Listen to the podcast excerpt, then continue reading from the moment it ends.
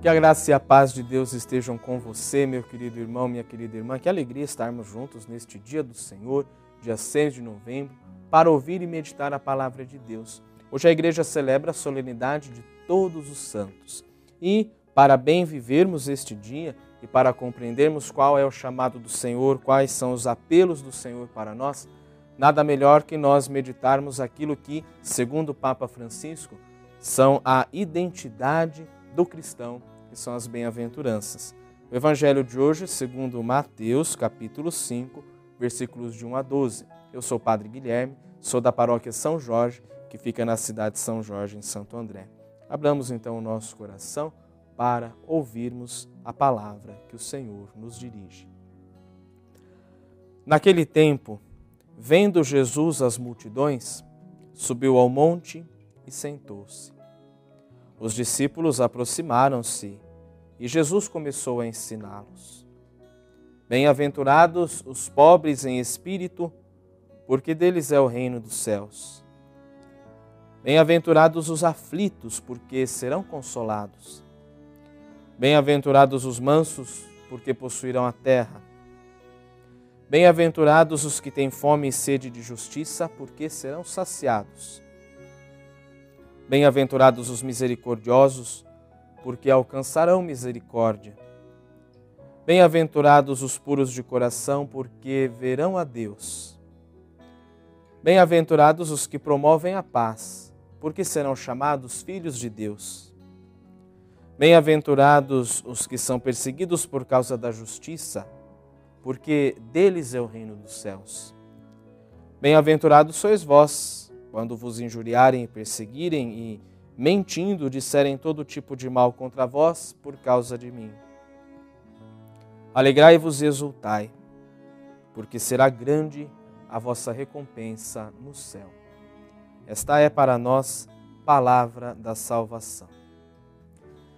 Meus queridos irmãos, hoje a igreja faz memória não só dos santos e santas canonizados, mas todas aquelas pessoas que praticaram o bem e a justiça ao longo de sua vida, participando da santidade divina.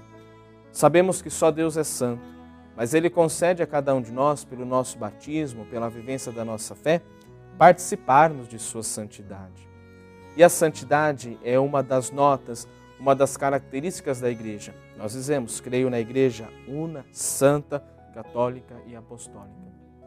A igreja é santa porque é guiada pelo Espírito Santo, que derrama santidade por toda parte e tem em seu centro Jesus, vivo e presente na palavra, nos sacramentos, na Eucaristia.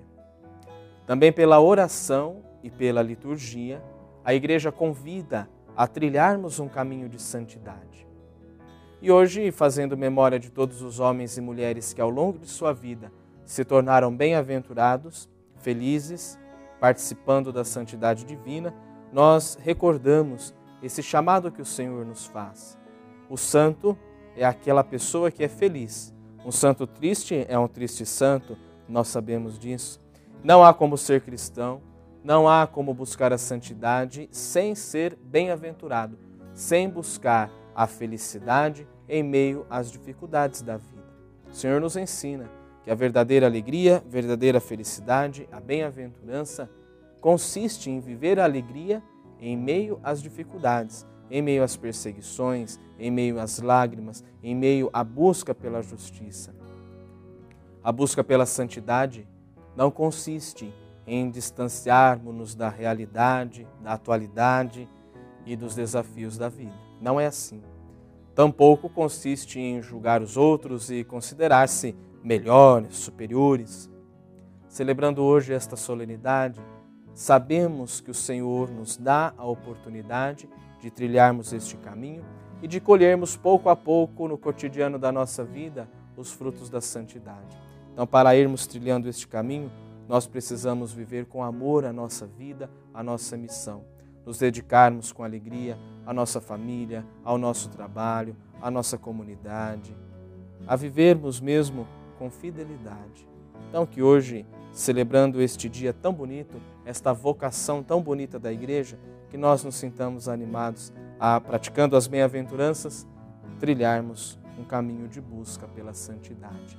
Neste domingo, dia do Senhor, desça e permaneça em você, em toda a sua família, a bênção do Deus Todo-Poderoso, Pai e Filho e Espírito Santo. Amém. Forte abraço e até a próxima, se Deus quiser.